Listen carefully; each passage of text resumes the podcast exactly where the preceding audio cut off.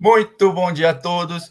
Estamos ao vivo por aqui nessa sexta-feira, dia 18 de fevereiro, sempre trazendo informações que transformam seus investimentos. Eu sou Oswaldo Coelho, do portal VLGI News, e tenho aqui comigo, do meu lado, Leonardo Milani, estrategista-chefe da VLGI Investimentos. Mas antes de começar, a gente sempre pede aquela ajuda de vocês curtindo o vídeo e também, se você não segue nosso canal ainda, aproveita para seguir. Assim você vai sendo informado de todos os conteúdos que a gente publica aqui diariamente no nosso canal, tá bom? E também ajuda a espalhar ainda mais a informação para que outras pessoas tenham acesso a esse nosso conteúdo diário de todas as manhãs.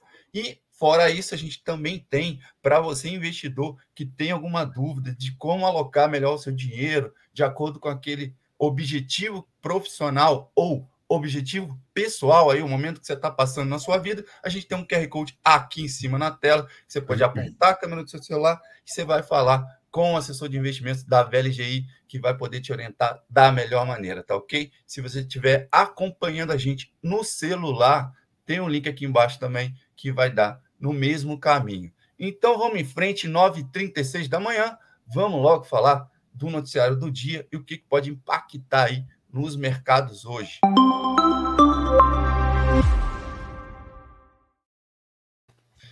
Tensões latentes entre a Ucrânia e a Rússia seguem influenciando mercados globais e Dow Jones registra a pior sessão do ano. JBS recua de negociação com a Pilgrims e Rumo reportou aí um prejuízo no quarto tri. E continuamos, fora isso, com a temporada de divulgação de resultados por aqui, também com relação ao quarto tri. Então é isso, minha gente. Vamos em frente. Léo, muito bom dia. Seja bem-vindo por aqui. O que, que você traz aqui para a gente começar o nosso bate-papo de hoje? Bom dia, Oswaldo. Bom dia, pessoal. Como você muito bem mencionou, a gente tem eh, a continuidade da temporada de resultados aqui uh, no Brasil. Tem divulgação também de pesquisa eleitoral hoje uh, por parte da XP. A pesquisa ainda não foi divulgada. A gente traz mais detalhes se ela for divulgada antes do final do programa hoje ou na segunda-feira. Dados de fluxo aqui do investidor estrangeiro, Oswaldo, para a nossa bolsa, tá? Peguei o dado aqui do dia 16, o último dado disponível mais 3 bilhões de reais de fluxo positivo do investidor estrangeiro. A gente está fazendo questão de trazer esses dados aqui quase que todos os dias, Oswaldo, é, por conta da importância do fluxo é, recente aí do estrangeiro na nossa bolsa. Estamos falando aí de 20 bilhões de reais já é, de fluxo positivo em fevereiro, 52 bilhões e 300 é, de fluxo positivo do investidor estrangeiro só neste ano de 2022. Então, o gringo segue muito mais otimista do que o investidor local. O investidor local está alocando em renda fixa, Oswaldo, como a gente vem comentando aqui, né?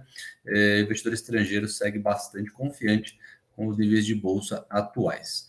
É, além disso, Oswaldo, teve também é, divulgação de relatório da equipe econômica do Banco Credit Suisse, falando que aposta numa vitória é, do presidente Lula. É, de acordo com eles, é, tem a questão das pesquisas eleitorais estarem mostrando Lula muito à frente é, do Bolsonaro e é, da terceira via, e tem a questão também da popularidade do governo, do, do, governo atual estar em baixa, e de acordo com o histórico analisado, é muito improvável é, que é, esse cenário seja revertido. Tá abrindo aspas aqui para o que disse isso, Oswaldo. O consenso agora é que Lula seja eleito e seja pragmático pragmático, aprovando reformas e avançando no processo de consolidação fiscal como fez em 2023. Provavelmente, ele não governará em linhas populistas. É, além disso, acreditamos que para compensar qualquer tipo de é, medida popular, é, impostos serão aumentados, como por exemplo a taxação de dividendos, fecha aspas, tá, Oswaldo? Então, o Credit Suisse aqui apostando num, num Lula mais pragmático, um Lula mais de centro, porém é, compensando aí medidas populistas com aumento de impostos. Ali na zona do euro, Oswaldo, a gente ter, vai ter hoje a divulgação é, da confiança do consumidor. É, em relação ao conflito geopolítico, a gente continua tendo informações bastante difusas, é, mas aparentemente o mercado está um pouco mais tranquilo em relação a essa questão, seja por conta de algumas declarações de líderes americanos e russos que estão prometendo se encontrar nessa sexta-feira e no final de semana, seja pelo comportamento do petróleo. Né? O, o petróleo já caiu 5% é, desde as máximas recentes, está caindo 2% agora, né? Então veio aí, está é, vindo né, do segundo dia consecutivo é, de queda. Então o mercado está lendo esse, essa questão aí geopolítica com um pouco mais de tranquilidade, pelo menos esse é o sinal que o petróleo está dando para a gente. Vamos ver com essas notícias aí do final de semana, depois do encontro dos líderes da Rússia e dos Estados Unidos. em relação aos Estados Unidos, Oswaldo, a temporada de resultados vai acabando por lá. A gente já vai é, chegar é, nesse detalhe daqui a pouquinho no momento corporativo. Teve o presidente do Fed de Cleveland falando em um aperto monetário mais rápido, ele falou isso ontem em algumas entrevistas, tá? É, e hoje a gente tem outros presidentes de outros Feds regionais falando lá também nos Estados Unidos. É, na China, o minério de ferro caiu mais um dia, 1,3% de queda. Teve notícia mais uma vez falando do governo chinês pedido para que os estoques de minério sejam reduzidos, tá, Oswaldo? Para tentar puxar o preço da commodity para baixo. Exato. Eu vou te perguntar sobre essa questão da China que a gente tem falado aqui, Léo, mas só para complementar aí essa tensão é, entre a Rússia e a Ucrânia.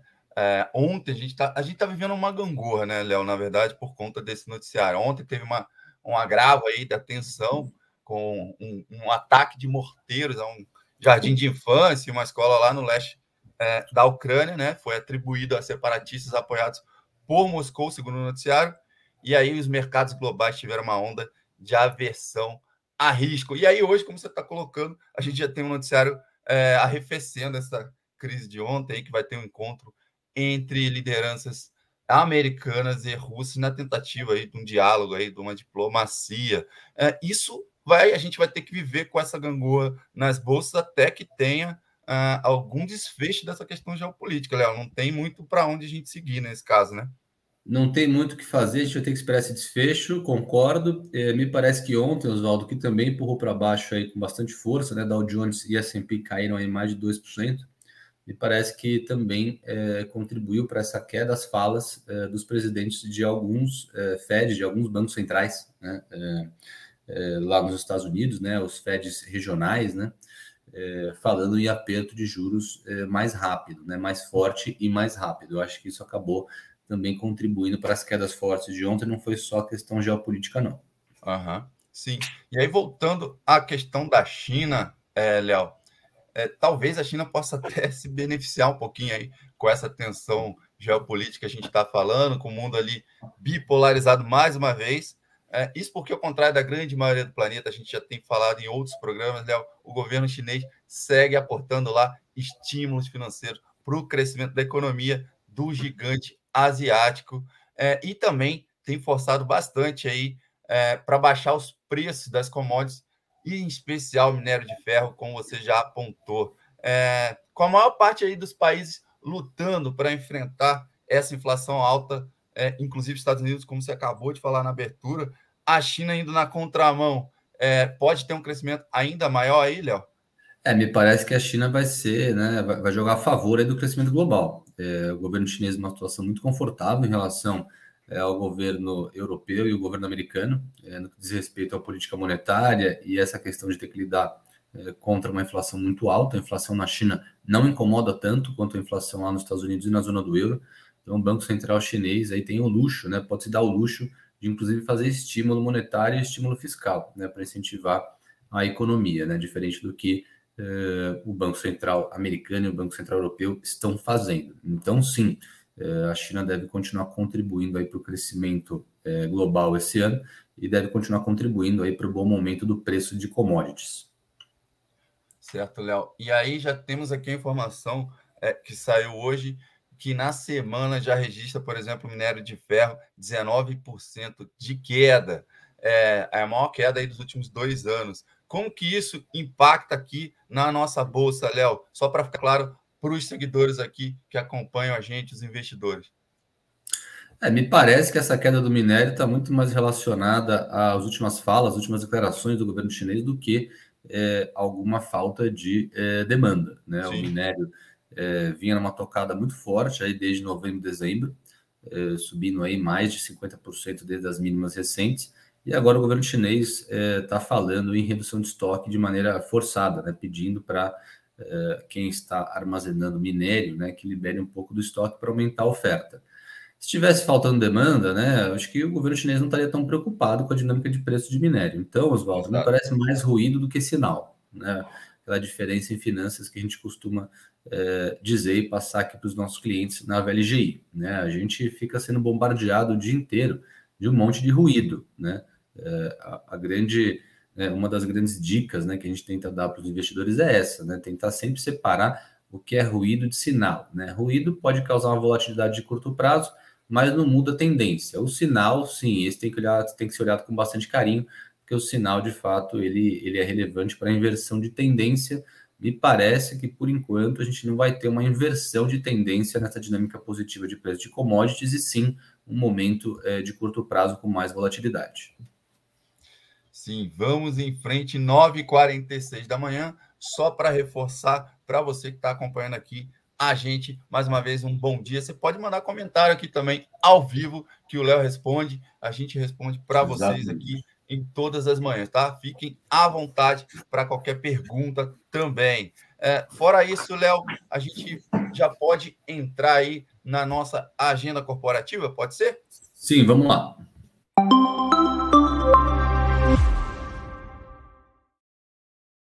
Por onde você quer começar nesse ponto aí hoje? Começar colocando minha fonte aqui no computador para não acabar a bateria.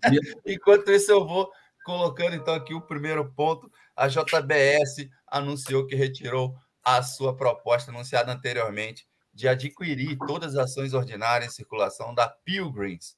A transação foi aprovada em agosto do ano passado, porém as empresas não seguiram aí um acordo, não conseguiram chegar a um acordo sobre os termos da transação proposta. Então, foi desfeito aí, não foi concluído é, essa compra aí que a JBS tinha anunciado em agosto do ano passado, Léo. Vamos lá, Oswaldo. Agora devidamente carregado aqui, para que não tenhamos nenhum problema, Neo Energia divulgou, Neo Energia divulgou o resultado do quarto trimestre, crescimento do EBITDA em linha com o esperado, 15% de alta na comparação no contra-ano. Por outro lado, a Rumo divulgou um resultado bem pior do que o esperado, 384 milhões de reais de prejuízo, 40% de queda na comparação no contrato do EBITDA, do lucro operacional. Isso por conta do aumento dos combustíveis, de acordo com a empresa, 43% de alta eh, do preço dos combustíveis fez com que ela perdesse margem e tivesse esse prejuízo bastante grande. A empresa Vamos, outra empresa de logística, divulgou um resultado muito bom, lucro praticamente dobrando na comparação ano contra ano, e uma expansão de margem, é, Oswaldo, bem relevante, uma expansão de margem de 11 pontos percentuais. Tá? É, além disso, teve notícia de Gafisa e BR Malls, a Gafisa soltando é, fato relevante, falando é, que admite estar conversando é, com a BR Malls para buscar oportunidades, então é, muito provavelmente teremos aí é, consolidação no setor de shoppings, tá?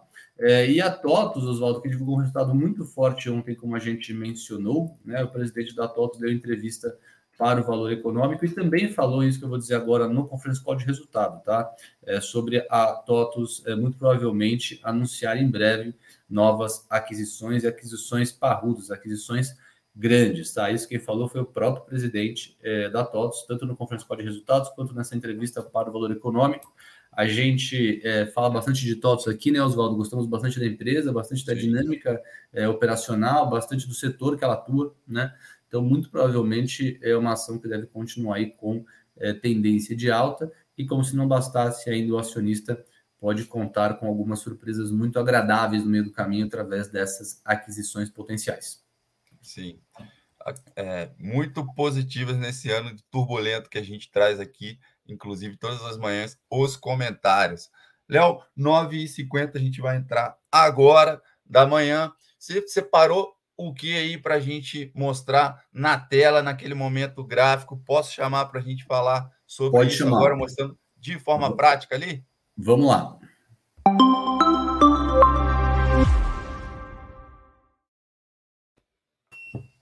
O que temos? Peguei de propósito aqui, Oswaldo, o gráfico da TOTUS, né, é, para ilustrar Ótimo. aí o que está acontecendo é, com o preço das ações, principalmente depois da divulgação do resultado, né? Então a divulgação do resultado foi exatamente aqui, ó, e a reação do mercado foi bastante forte, né?